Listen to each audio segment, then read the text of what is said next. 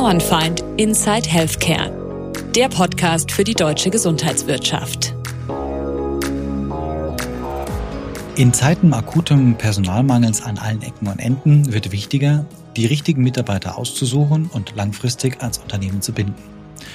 Und für Mitarbeiter der Generation Y aufwärts werden Aspekte der persönlichen Passung zur Stelle, der Führung und der persönlichen Entwicklungsmöglichkeiten immer wichtiger. Aber sind die Themen Personalentwicklung und Leadership überhaupt schon wirklich im Krankenhaus angekommen? Ich möchte mich heute mit einem ganz praktischen Aspekt dieses weiten Feldes beschäftigen. Gemäß dem Motto Diagnose vor Therapie möchte ich mich über die Analyse von persönlichen Kompetenzen und deren Bedeutung für die oben angerissenen Aspekte beschäftigen. Mein Gesprächspartner beschäftigt sich seit 30 Jahren mit diesen Fragestellungen und ich freue mich deshalb über ein interessantes Gespräch mit Klaus Hattig, Inhaber und Geschäftsführer der DNLA GmbH.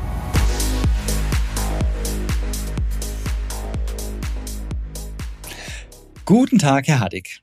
Guten Tag, Herr Bauernfeind.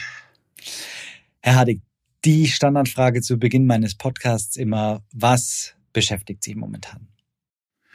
Ja, ich glaube, da spreche ich für viele, dass ich sage, dass mich die Corona-Zeit sehr beschäftigt und auch der Krieg jetzt, der aktuelle, dass da sehr starke Beeinträchtigungen sind für die Lebensqualität von uns als Menschen und wir dann aufpassen müssen, dass wir mental nicht geknickt werden dadurch, dass wir schlecht drauf sind. Und diese Zusammenhänge, die beschäftigen einen schon. Mhm. Ja, das, ohne dem, dem ganzen Podcast jetzt schon vorzugreifen, aber das müsste man doch eigentlich anhand ihrer Potenzialanalysen, die ja solche Sachen ja auch Teil der Analysen sind, müsste man ja eigentlich auch merken. Können Sie das an Ihren Ergebnissen in den letzten zwei, drei Jahren ablesen?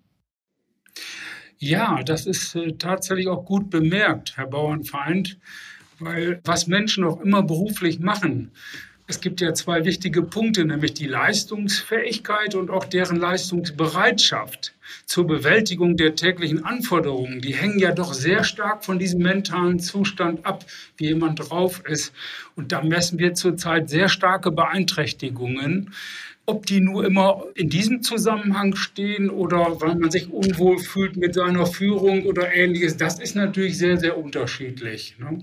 Aber die Messungen zeigen eindeutig eine hohe Unzufriedenheit in diesem Bereich und eine starke Beeinträchtigung. Mhm dann bin ich mal total auf unseren Podcast gespannt und auf unser Gespräch. Ich habe im, im Intro schon mal etwas provokant gefragt, ob Personalentwicklung und Leadership überhaupt schon im Krankenhaus angekommen sind. Jetzt äh, sind Sie ja branchenübergreifend tätig, aber was ist Ihr Eindruck denn von außen auf die äh, Gesundheitsbranche? Ja, da ist mein Eindruck, dass da insgesamt noch sehr wenig gemacht wird dass einmal der wirtschaftliche Druck immer wieder erhöht wurde auf die Krankenhäuser und auf die Kliniken und gleichzeitig sehr stark auf die fachliche Ausbildung Wert gelegt wurde und so Dinge wie Zusammenarbeit, Führung sehr in den Hintergrund getreten sind oder ganz vernachlässigt wurden. Warum aber sollte man sich denn damit beschäftigen? Also wenn wir jetzt die Personalleiter, Geschäftsführer, die vielleicht diesen Podcast hören, äh, sich fragen, vor 10, 15 Jahren hat es ja auch funktioniert. Warum wird das Thema aus Ihrer Sicht immer wichtiger? Ja, weil man doch auch merkt, dass die Leute ja sich immer mehr aussuchen können, auch wo sie arbeiten, wo sie sich engagieren und in einem Klima, wo man nicht so zufrieden ist, natürlich nicht so viel Lust hat zu arbeiten. Das macht sich dann so im Fachkräftebereich, wenn man welche sucht, ganz schön bemerkbar. Mitarbeiter kündigen, gehen woanders hin, haben hohe Krankmeldungen und so weiter, sodass dieser mentale Zustand von hoher Bedeutung ist, eben um die Leistungsfähigkeit und Leistungsbereitschaft von Menschen aufrechtzuerhalten. Ne? Das sieht man ja auch im Sport, wie wichtig das ist, wenn ein Spieler sich in einem Verein unwohl fühlt, von einem Trainer sich nicht gut geführt fühlt, dann ist er ganz anders von der Leistungsfähigkeit und äh, Leistungsbereitschaft beeinträchtigt, als wenn er gerade super zufrieden ist und seine Höchstleistung leicht bringt. Sowas machen wir messbar und erkennbar. Ne? Hm. Dann haben Sie natürlich ein Triggerwort schon verwendet. Da hat es wahrscheinlich alle Personalleiter und Geschäftsführer gerissen, nämlich das Thema Fachkräftemangel. Da könnte man jetzt auch sagen Ärztemangel. Also scheint so die Problemlage dann relativ klar zu sein. Dann steigen wir mal in dieses Thema, ich hatte es schon genannt, Diagnose vor Therapie mal ein. Vor knapp 100 Jahren war, wurden so die ersten Persönlichkeitstests entwickelt. Ja. Das ist heute bekannt unter dem Stichwort Big Five Tests. Da werden die fünf Hauptpersönlichkeitsmerkmale gemessen. Die sind vielfach bestätigt. Jetzt bieten Sie bei DNLA ja einen anderen Ansatz an, über den wollen wir uns heute auch nochmal genauer anschauen. Aber vorweg vielleicht die Frage, wenn sich ein Unternehmen oder jetzt konkret ein Krankenhaus dafür entscheidet, mit solchen Tools zu arbeiten, aus Ihrer Erfahrung, welche Punkte müssen vor der Auswahl des Anbieters geklärt sein und wie würden Sie so ein Projekt mal ganz grob aufsetzen? Ja, da ist mal erstmal wichtig vor so einem Projekt, dass man überlegt, was will man jetzt überhaupt lösen? Was will man rausfinden? Und da finde ich von erheblicher Bedeutung, dass man eben rausfinden sollte, wie es dem Einzelnen geht, wie er mental drauf ist, ob er sehr gerne dort an dem Arbeitsplatz arbeitet und sich sehr gerne engagiert und auch voller Energie ist oder ob das schon so ungefähr ja kurz vorm Platzen ist und er eventuell überlegt wegzugehen äh, oder krank zu werden oder ähnliches. Das sind sehr wichtige Überlegungen, wo man bei jedem individuell sowas feststellen sollte, wie es dem gerade geht und wie er sich entwickeln kann. Das habe ich immer wieder erlebt, hat eine hohe Bedeutung. Mhm. Und wenn wir jetzt mal kurz auf die Persönlichkeitstests eingehen, wo sind denn die Hauptunterschiede von diesen Big Five Tests zu DNLA, bevor wir uns dann näher DNLA anschauen? Ja, die Hauptunterschiede sind die, dass die äh, meisten Tests ja Persönlichkeiten messen, Charaktereigenschaften oder Typologien. Sie beschreiben also Eigenschaften von Menschen, damit wir diese Menschen einschätzen können, wissen, was uns erwartet, wie man mit denen umgeht oder ähnliches. Sowas messen wir gar nicht, sondern die wichtige Grundlagenforschung am Max-Planck-Institut in München von einem Dr. Wolfgang Strasser war, schon mental Grundlagen herauszufinden, wie wir Menschen überhaupt eine hohe Überlebensfähigkeit haben und die Altersprobleme schon als Säugling äh, sozusagen erledigen. Denn ein Säugling weiß noch nicht, dass er 4500 Misserfolge wegstecken muss, bis er zum ersten Mal stehen kann. Und er muss monatelang trainieren. Und jetzt, Herr Bauernfeind, stellen Sie sich mal vor, nach 3000 Misserfolgen wären Sie jetzt liegen geblieben und hätten aufgegeben dann könnte ich heute nicht mit Ihnen sprechen. Und diese mentalen Ausprägungen, die hat der Dr. Strasser bei 17 Dimensionen ermittelt, die man mitgeliefert bekommt als Mensch, um diese hohe Überlebenswahrscheinlichkeit zu haben. Und die sind dann aktuell auch immer die wichtigsten Indikatoren, ob man überhaupt die mögliche individuelle Höchstleistung zurzeit bringen kann oder nicht. Ne? Äh, das mhm. ist so der Maßstab. Mhm. Und nach Dr. Strasser sind ja auch nicht alle Menschen mit gleichem Charakter oder gleicher Typologie zur Welt gekommen, sondern nur mit den gleichen hohen Wahrscheinlichkeiten eine Überlebensfähigkeit zu haben, dass sie im Mentalen eine Grundlage haben. Die machen wir messbar. Ne? Mhm. Ob die dann einer nutzt, positiv ist oder negativ. Zum Beispiel, wenn einer sehr gutes Einfühlungsvermögen hat, aber er ist ein sehr sadistischer Mensch, dann würde er das nutzen, um andere effektiv zu quälen. Und andere würden sagen, die, der soll Einfühlungsvermögen haben, weil die darunter verstehen, einfühlsam zu sein. Wir haben aber nur die Grundlage gemessen, ob er genug Einfühlungsvermögen hat, zu wissen, wie andere denken und das geschickt für sich zu nutzen. Ne? Mhm. Also über den Charakter äh, ermitteln wir nichts sozusagen. Das maßen wir uns gar nicht an. Ne? Mhm.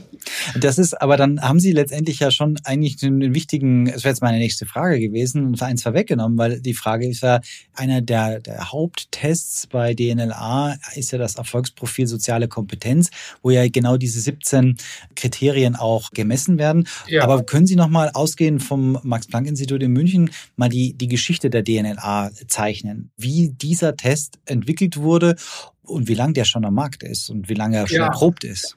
Genau, der wurde in den 80er Jahren, äh, wurde der von den Grundlagen her am Max-Planck-Institut von dem Dr. Wolfgang Strasser entwickelt.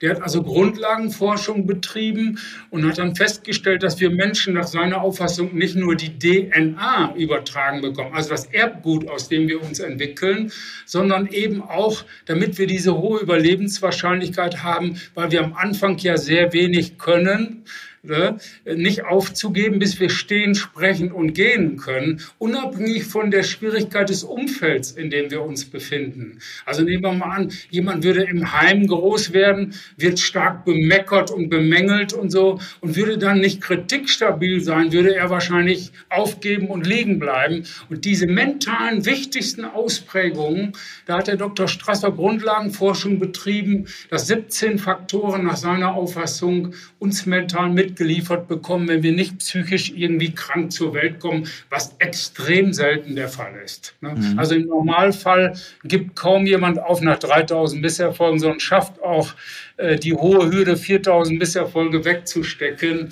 Insofern ist oft genügend Potenzial da, sonst würden wir in der Regel nicht überleben, die ersten Jahre. Mhm. Ja? Jetzt haben die, jetzt haben die anderen, ja? Entschuldigung. Und wenn uns dann die Eltern immer loben und sagen, nach 4500 bis sagen, oh Klaus, du bist ja super, du bist ja klasse, der Weltmeister, dann hat er auch ermittelt, dass wir leider auch Obergrenzen überstoßen können. Wenn wir zu viel Misserfolgstoleranz haben, könnten wir arrogant werden und aus Misserfolgen nicht mehr lernen. Und Überheblichkeit schadet dann, sodass er ein zu viel und ein zu wenig ermittelt hat. Und diese Dinge machen wir immer aktuell messbar, wie die gerade aussehen. Ne? Mhm. Menschen. Jetzt haben die allermeisten den Test leider noch nicht gemacht. Es äh, bringt, glaube ich, jedem auch einen gewissen Insight weiter und, und hilft einem, sich selber auch ein Stück weit zu reflektieren. Das ist zumindest meine Erfahrung. Aber wenn Sie es nochmal äh, von diesen 17 Faktoren nochmal noch mal ganz praktisch mal reinschauen, ohne jetzt zu sehr in die Blackbox gehen zu wollen, ja. die es natürlich gibt, wie funktioniert der? Weil ich erlebe oft Kandidaten, die den bei mir im Einstellungsverfahren durchlaufen und nach einer halben, dreiviertel Stunde sagen, wie? Du willst mich jetzt erkannt haben und dann immer ganz erstaunt sind, dass das Ergebnis so treffsicher ist. Wie ja. funktioniert das? Ja, das ist so, dass wir praktisch Alltagssituationen befragen, wie derjenige die Alltagssituation einschätzt. Machen Sie mal ein Beispiel. Bitte? Machen Sie mal ein Beispiel. Dann nehmen Sie mal eine ja, Frage. Ein Beispiel, wieso kommen Sie erst jetzt, wo ich doch schon vor einer Stunde einen Termin mit Ihnen hatte? Diese Aussage wird gestellt und jetzt soll die Person dann beantworten, ob sie so eine Aussage grundsätzlich sehr freundlich findet mit ein paar Abstufungen oder sehr unfreundlich. Ob die eher von oben herab ist oder unterwürfig und so weiter und so fort. Ne? Und da wird eine Statistik im Hintergrund ermittelt, wie die besonders Erfolgreichen aus der Vergleichsgruppe antworten aktuell und wie die weniger Erfolgreichen antworten. Und überall, wo die Erfolgreichen zu sehr hoher Quote eine bestimmte Antwort geben, da analysiert das Testverfahren einen wichtigen Punkt, wo wohl wahrscheinlich die Erfolgreichen äh, besonders sozusagen ihr Antwortverhalten haben.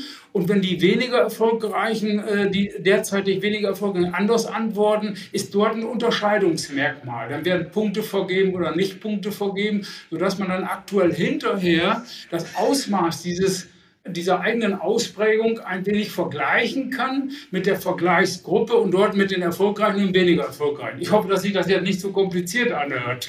Ja, da muss man, da muss man sagen, das muss man dann einfach selber machen. Aber das, was Sie ja beschreiben, ist ja ein, ein Element, was aus meiner Sicht, in meiner Erfahrung, ein entscheidender Unterschied zu dem Persönlichkeitstest ist, weil das gar, ja. nicht, gar keine Frage ist, nämlich dass ja. eine gewisser Weise ein Benchmark stattfindet, sodass ich in meiner Vergleichsgruppe, die ja sich immer beruflich orientiert, ja. auch ermitteln kann, wo habe ich denn zu den erfolgreichsten, das ist ja kein Durchschnittswert, sondern das sind die besten, glaube ich, 10, 15 Prozent, wo habe ich denn momentane Ausprägung meiner, meiner persönlichen Kompetenzen, wo ich an mir arbeiten muss? So würde ich es formulieren. Ganz genau. Herr Bauernfreund, ob Sie es jetzt glauben oder nicht, ich mache seit 25 Jahren auch mein Verfahren jedes Jahr einmal selber. Und zwar hauptsächlich zur Kontrolle, ob ich zum Beispiel statistisch gesehen Übersteigerungen habe. Nur als Beispiel nehmen Sie an, ich würde nicht merken, dass ich jetzt arrogant werde. Total von mir überzeugt. Und Sie würden auch nach unserem Interview sagen, boah, war der überheblich und großkotzig oder sowas. Und ich würde es nicht mal merken. Dann hätte ich die große Gefahr, dass ich beim Menschen nicht mehr gut ankomme und in meiner Tätigkeit ganz schön federn lassen müsste. Oder ich merke das, wenn ich es nicht selber glaube, kann ich es hinterfragen bei mir wichtigen Personen, ob da was dran ist um mich dann zu entscheiden, mich da ein bisschen zurückzunehmen, wenn ich den Nachteil verhindern will in dieser Tätigkeit. Ne? Ja, und das, und das ist, ist auch ein wichtiger mhm. Punkt. Ich kann mich ja immer persönlich auch trotz meines Wissens über diesen Bereich immer nur mit meinem Umfeld vergleichen. Aber hier kann ich mich mal mit Geschäftsführern von IT Unternehmen im Human Resource Bereich vergleichen und wo ich da jetzt stehe und mich orientieren ob ich mhm. möglicherweise Übersteigerungen habe oder zu geringe Entwicklungen ne, und kann das dann hinterfragen. Ne? Ja, zumal, und das ist, führt mich gleich zur nächsten Frage, die Ergebnisse ja kein Selbstzweck sind, sondern es ist ja, mhm. so wie Sie sagen, wenn ich das nicht merke, dass ich mich in eine falsche Richtung entwickle, hat es ja Auswirkungen auf Ihre Unternehmen und auf Ihre Mitarbeiter und auf den Geschäftserfolg und dann sozusagen auch letztendlich ja den Erfolg des Gesamtunternehmens jetzt in Ihrer Funktion. Wie nutzt die oder derjenige denn dann das Potenzial des Tests voll aus? Was muss der oder diejenige machen? Und vielleicht, wie ist die Herangehensweise für Unternehmen, wenn dann solche Testergebnisse vorliegen? Herr Bauernfeind, das ist ein ganz wichtiger Punkt, dass diese Analyse im Grunde erstrangig nur in die Hände der Person selbst gehört. Ne? Allerhöchstens noch eines vertrauten Beraters, der aber auch freigegeben werden muss von der Person, ne?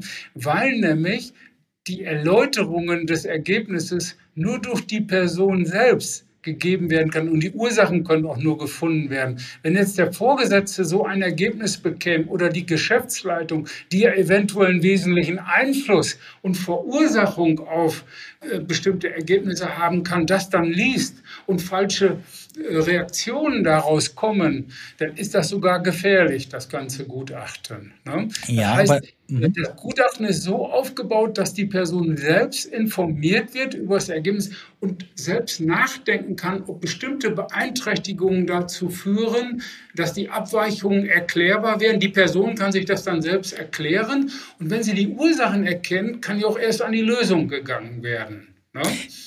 Ja, aber wenn ich da einhaken darf, äh, das ist ja, was Sie beschreiben, der erste Schritt, also dass der Kandidat oder der Getestete sozusagen ja selbst erst auch in sich die Erklärung für das Ergebnis hat.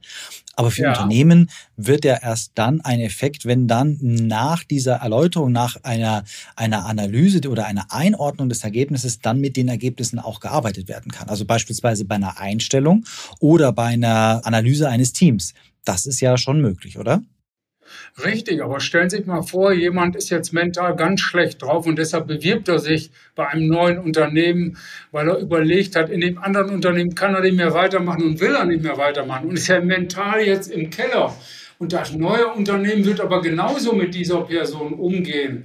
Ja, dann ist ja nicht die Erfolgswahrscheinlichkeit hoch, sondern wahrscheinlich sogar sehr gering. Ne? Oder noch schlimmer, wir suchen eine sehr gute Persönlichkeit aus, die mental extrem gut drauf ist. Die wird aber von ihrem neuen Vorgesetzten im neuen Unternehmen ja sehr schwach geführt und die Person ist sehr enttäuscht von der Führung in dem Unternehmen, dann nutzt auch die beste Auswahl nichts, sondern die Person muss optimal eingearbeitet und geführt werden und dadurch eine hohe Zufriedenheit in dem neuen Unternehmen spüren und genießen. Das macht alle Seiten erfolgreich. Deswegen bringt es nur was offen darüber zu sprechen und eine Lösung zu finden, dass der Vorgesetzte überhaupt bereit ist, die Person genauer kennenzulernen, mit der sich zu beschäftigen und sogar auf die einzugehen und die dort abzuholen, wo sie schon ist. Es mhm. sei denn, es fehlen noch fachliche Kompetenzen. Die ja. müssen natürlich dringend ergänzt werden. Aber ich habe durch die langen Jahre meiner Tätigkeit in zehn Unternehmen, die ich fünf Jahre an allen Positionen betreut habe, nicht einen einzigen gehabt, der so schlecht fachlich drauf hat, dass er die Leistung nicht bringen konnte, sondern alle zu 100 Prozent von diesen zehn Unternehmen haben nach fünf Jahren die Leistung bringen können, wenn mental gut mit ihnen umgegangen wurde. Und da habe ich noch gedacht, das kann doch kein Zufall sein und habe dann das Gefühl bekommen, wir in Deutschland sind sowieso fachlicher Weltmeister, die ganzen Ausbildungen und Standards von Menschen einzuschätzen. Da erkundigen wir uns ganz genau. Da ist gar kein Gap. Ne? Das mhm. Gap ist mehr, wie man den dauerhaft führt und immer wieder begeistert, dass der gerne die fachlichen Höchstleistungen bringt. Da tun wir uns schwer mit, mit diesem Punkt. Jetzt möchte ich mal ein kleines Experiment machen, weil Ihr Unternehmen sitzt ja in Emstetten. Ich hoffe, das ja. ist richtig ausgesprochen. In der Nähe von Münster, halbe Stunde entfernt. Ja. Ich hätte jetzt mal gesagt, die bekanntesten Münsteraner momentan sind Kommissar Thiel und Pathologe Professor Börne. Wenn ja. Sie die beiden mal vor Ihrem geistigen Auge durch ein DNLA-Verfahren durchlassen, damit ja. man so mal, mal sehen kann, was da für Ergebnisse rauskommen, wie würde denn die Analyse ausfallen bei den beiden? Ja, ich schätze mal, jetzt natürlich reine Annahme von mir, weil ich auch nur als Zuschauer die Person kenne, dass Herr ja, Professor. Börner, dass der natürlich wahrscheinlich überhaupt nicht kritikstabil ist äh, und auch Misserfolge von sich gar nicht möglich hält, dass er da eine gewisse Arroganz ausstrahlt und eine Überheblichkeit dass das deutlich übersteigert ist sozusagen und er auch im Selbstvertrauen und wahrscheinlich auch noch in Selbstsicherheit auch noch Übersteigerung hat. Das macht das Ganze ja auch lustig äh, für uns zuzusehen und sich für den Besten aller Zeit hält. Ne? Und das Gegenteil eben unser von allen verehrter Kommissar, der ja genau bescheiden ist, zurückhaltend, immer von anderen erst unterschätzt wird, sein Licht unter den Scheffel stellt. Ne? Und da würden wir wahrscheinlich messen, dass diese Punkte unterentwickelt sind, aber vielleicht auch nur von der Persönlichkeit eher zurückhaltend ist und trotzdem von seiner Art dafür sorgt, dass er gewertschätzt wird. Denn ich glaube, wir als Zuschauer würden den Axel Prahl sehr erfolgreich einschätzen und sehr positiv, weil wir sowas mögen. Da würde bei uns im Verfahren eventuell doch rauskommen, dass er genügend davon hat, nur sehr zurückhaltend vom Charakter auftritt. Ne? Ja, das merkt er. Ich habe mir das im Vorfeld überlegt und die beiden ergänzen sich ja da. Und das macht er sicherlich auch das äh, aus. Ich würde beispielsweise sagen, Kommissar Thiel hat eine sehr niedrige Statusmotivation, während Byrne eine sehr hohe Statusmotivation hat. Ja, ja sehr offensichtlich. Das hatte ich jetzt noch vergessen. Ja, Ganz mhm. klar, da stimme ich Ihnen voll zu. Eine ja. sehr überhöhte, ne? Jetzt haben wir, jetzt haben wir die individuelle Ebene mal besprochen und, und angeschaut, aber das Verfahren entfaltet sicherlich sein ganzes Potenzial, weil wir alle in Systemen ja agieren, wenn man sozusagen den Betrachtungshorizont eines Teams oder gar des Gesamtunternehmens hat. Sie haben vor einiger Zeit neben dem Erfolgsprofil soziale Kompetenz, neben dem ESK als, als Testinstrumentarium die Personalbilanz eingeführt als ja, Produkt, würde ich sagen. Was verbirgt sich dahinter und wo liegt denn der Nutzen eines für ein Unternehmen mit so einer Personalbilanz zu arbeiten? Ja, zunächst mal ist der Kern ja, an jeder Position auch dann zu messen, wie gut es der Person mental zurzeit geht. Also diese soziale Kompetenz zu messen und an oberster Stelle zu beginnen. Denn wenn dort jemand sehr unzufrieden ist, sehr schlecht drauf, dann wird er natürlich auch ausstrahlen auf die ihm untergeordneten Personen und eventuell Coaches beschäftigen, die dann den Schaden beheben müssen. Aber weil die Ursache ja bleibt, wird nach kurzer Zeit der alte Zustand immer wieder eintreten. Das heißt, die, die Coaches laufen gegen Wände und können das gar nicht schaffen. Deshalb ist es wichtig, dass man ganz oben beginnt. Und selbst der Chef kann ja vom Aufsichtsratsvorsitzenden sich sehr gering gewertschätzt fühlen und dann dadurch wieder auch mental beeinflusst werden, sodass wir in der Personal Personalbilanz immer den Überblick behalten müssen, wie spielt das Ganze zusammen, wie hängen die mentalen Ergebnisse von den verschiedenen Positionierungen ab, um dann auch zu schauen, wie führen auch die Führungskräfte, führen die so, dass die Mitarbeiter sich auch entwickeln können, gut zufrieden sein können äh, und so weiter. Das muss auch messbar gemacht werden. Und da haben wir einen internationalen Vergleich, weil hinter der Führungsanalyse steckt der Grundsatz, eine gute Führungskraft führt integrativ so, wie Personen, die sie führt, zum Optimum geführt werden können. Und da würde man Japaner, Chinesen oder einen Deutschen durchaus unterschiedlich führen, nämlich individuell und integrativ. Und durch Fragen über Führungsverhalten kann ermittelt werden, wo steht denn diese Führungskraft und wie geht die mit diesem integrativen Führungsstil um, um Informationen zu bekommen, wo Veränderungsbedarf und Notwendigkeiten sind. Ne? Und auch gerade ja. in Kliniken wird es ja immer wichtiger, ne, weil man Leute aus unterschiedlichsten Ländern beschäftigt, ne, interkulturell Fähigkeiten zu haben und auch Respekt vor anderen Kulturen zu haben, mit denen man zusammenarbeitet. Das ist das A und O. Und da rundherum zu messen, ob alles in Ordnung ist, ob da alles läuft und ob die Zahlen das bestätigen. Und wenn Abweichungen sind, die so schnell zu erkennen, wie es geht, weil je schneller man erkennt, umso weniger festigen können sich diese Abweichungen und Verschlechterungen, dass man dann mit sehr wenig Aufwand ganz schnell wieder zum alten Zustand kommt. Und das Allerbeste ist, Menschen, die Personalbilanz ein paar Jahre gemacht haben, da kann ich mich mit unterhalten, mit allen Mitarbeitern, als wenn die alle Experten wären, weil die sind alle über Jahre gewohnt, ihre eigenen mentalen Ausprägungen zu erkennen, zu analysieren, zu besprechen, die Ursachen zu forschen. Mit denen kann man sehr, sehr fachgerecht sprechen und dadurch kriegen die einen Vorsprung gegenüber der Konkurrenz, dass die mit solchen Dingen umgehen lernen und praktisch wie selbstverständlich finden, was andere überhaupt noch nie gehört haben, wo sie gar nicht das berücksichtigen. Deshalb ist das ein enormer Wettbewerbsvorsprung vor der Konkurrenz. Herr Hadig, wenn ich Sie so reden höre, Sie machen viele Themen auch und insbesondere an der Führungskraft fest. Ja. Jetzt gibt es so der, diese, diesen Begriff Leadership Excellence, der ja eine gewisse Popularität hat, vielleicht noch nicht gut genug, mit dem Ausdruck, dass es wirklich auf die Führungskraft ankommt. Sie haben hier noch ein zusätzliches Analysemittel geschaffen, nämlich den Management-Test. Wollen Sie vielleicht dazu auch nochmal sagen, was das in der Ergänzung zum Erfolgsprofil soziale Kompetenz, zu Ihrem Basistest an Mehrwert bietet? Ja, da werden Fragen gestellt, wie man in gewissen Situationen entscheidet als Führungskraft von Unternehmen. Das geht ja eigentlich schon los, ob man will oder nicht im Elternbereich, wenn man Kinder zu führen hat. Da muss man ja möglichst mit Vorbild vorangehen. Auf jeden Fall hat man eine gewisse Verantwortung für die Menschen, ob man die nur haben will oder nicht. Selbst wenn man sich nicht um die kümmert, hat man eigentlich die Verantwortung und dadurch, dass man sich nicht um die kümmert, vernachlässigt man die. Also man kann nicht anders, als wenn man die auf die Welt gesetzt hat, sich äh, um die zu kümmern oder verantwortlich für die zu sein. Und wie man mit denen so geschickt und gut umgeht, dass man sich die entwickeln lässt, das, das analysieren wir, wie da besonders erfolgreiche Führungskräfte in solchen Führungssituationen damit umgehen und wie die Person, die das jetzt beantwortet, damit umgeht, damit die durch Abweichungen Informationen bekommt. Bin ich vielleicht zu autoritär, zu streng und dadurch mache ich meine Mitarbeiter mundtot oder meine Kinder, die ich erziehe, ne? im Grunde das Gleiche oder in der Schule der Lehrer der sich so verhält, dass die meisten Schüler keine Lust haben, bei dem zu lernen, dann kriegt einer, der sehr talentiert ist, bei dem Lehrer eine viel schlechtere Note als normalerweise.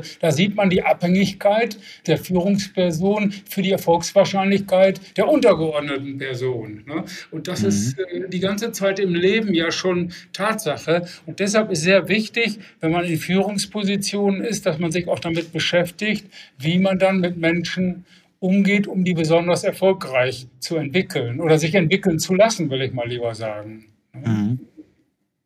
Ja, und da ja. wird man international mhm. verglichen, nicht nur in Deutschland und Österreich wie bei der sozialen Kompetenz, wo wir die Vergleichsgruppen nur aus einem ähnlichen Kulturkreis miteinander bilden, zum Beispiel Schweizerdeutsch ist eine extra Vergleichsgruppe. Schweizer Französisch ist eine andere als die Franzosen. Und Schweizer Italienisch gibt es auch noch eine ganz kleine Vergleichsgruppe nur. Aber die sind ganz anders als Italiener oder Deutsche jetzt. Ne? Mhm. Damit kann man die nicht vergleichen. Aber wenn jetzt der Deutsche in die Schweiz geht, dann muss er sich auch dort mit der Gruppe vergleichen, weil er da, dann ja dort erfolgreich sein muss. Und diese Dinge können wir natürlich aufstellen mit unseren Analysen, um eine Person auf die Anforderungen vorzubereiten. Ne? Mhm. Und da messen wir Führungsqualität, Kooperation und Konsens, wie sich diese Führungskraft wohl in einer Führungsgruppe integrieren lässt. Ne? Und letztlich unternehmerisches Denken. Das sind die drei Kernbereiche, die für Führungskräfte von erheblicher Bedeutung sind. Und die machen wir messbar mit Faktoren. Herr Hardig, vielen herzlichen Dank für das sehr interessante Gespräch. Wenn jetzt jemand äh, aufgrund des Podcasts Lust bekommen hat, sich selbst ja. mal zu testen und äh, sich mal drauf einzulassen, an wen kann der sich wenden? Also ich würde mich sehr freuen, wenn die Menschen das mal probieren wollen. Die können sich an uns direkt auf unserer Homepage anmelden oder natürlich auch bei unseren Partnern, nämlich zum Beispiel Sie, Herr Bauernfeind. Bei Ihnen sind wir absolut sicher, dass das in guten Händen ist, dass da vernünftig mit umgegangen wird, was ja eine große Rolle spielt bei diesen Auswertungen. Das haben wir ja hoffentlich deutlich gemacht. Und insofern würden wir gern diese Möglichkeit geben. Da möchte ich spontan anbieten, dass die ersten fünf, die sich melden, kostenlos und gratis dieses Verfahren durchlaufen dürfen und auch noch ein telefonisches Interview dafür bekommen und sich unter dnla.de bei uns melden.